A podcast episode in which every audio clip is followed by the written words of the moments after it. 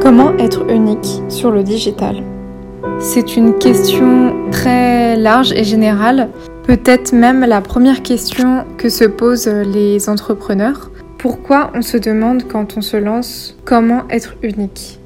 Finalement, c'est peut-être qu'il y a un frein ou quelque chose de difficile derrière le fait d'être unique. D'une part, euh, le web peut être assez impressionnant puisqu'on est des milliers, des millions, des milliards présents euh, dessus. Aussi, on est plusieurs à faire la même activité, peut-être même avoir le même type de client ou la même spécialité, les mêmes compétences. Qui suis-je moi par rapport aux autres? Qu'est-ce que j'ai vraiment d'unique? Est-ce que je suis unique en fait par rapport aux autres?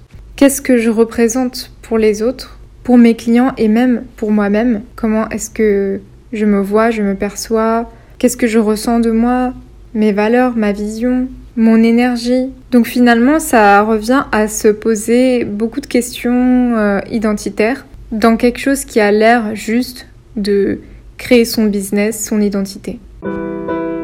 Ensuite, on peut peut-être parler aussi du comment faire, c'est-à-dire que quand on se lance, euh, il y a cette question de comment se trouver, mais aussi il y a cette question de ok, mais comment je le traduis? Comment je le traduis visuellement? Comment je traduis avec des mots? Comment je parle? Comment je communique?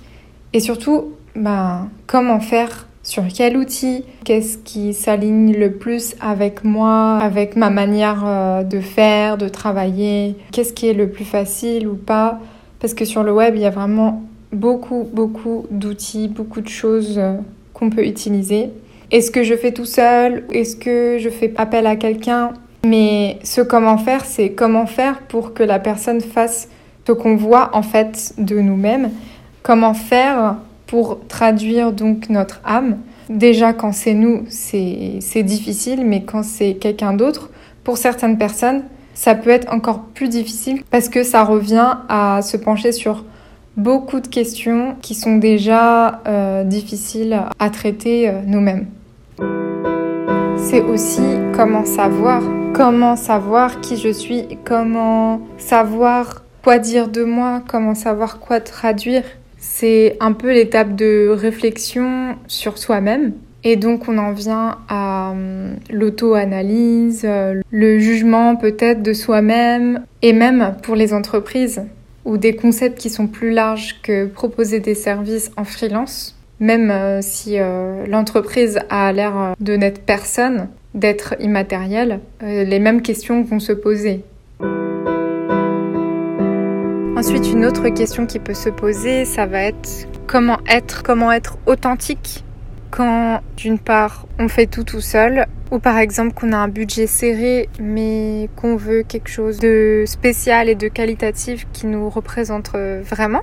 Comment être authentique quand sur le web on va trouver beaucoup de templates déjà beaucoup d'outils qui sont très bien, qui proposent des mises en page prédéfinies, des visuels prédéfinis. Même au niveau des sites web, maintenant on trouve beaucoup de thèmes sur lesquels on va pouvoir euh, se servir, avoir la main dessus, adapter. Ce qui est, je trouve, vraiment génial pour aller plus vite euh, comparé à avant mais où malheureusement on va prendre le risque de la facilité, c'est-à-dire d'utiliser tout ça mais ne pas se poser les questions avant, d'utiliser par exemple des modèles qui on trouve nous ressemblent mais finalement sans créer quelque chose d'unique, en adaptant peut-être mais sans penser à la réflexion avant de construction de son identité.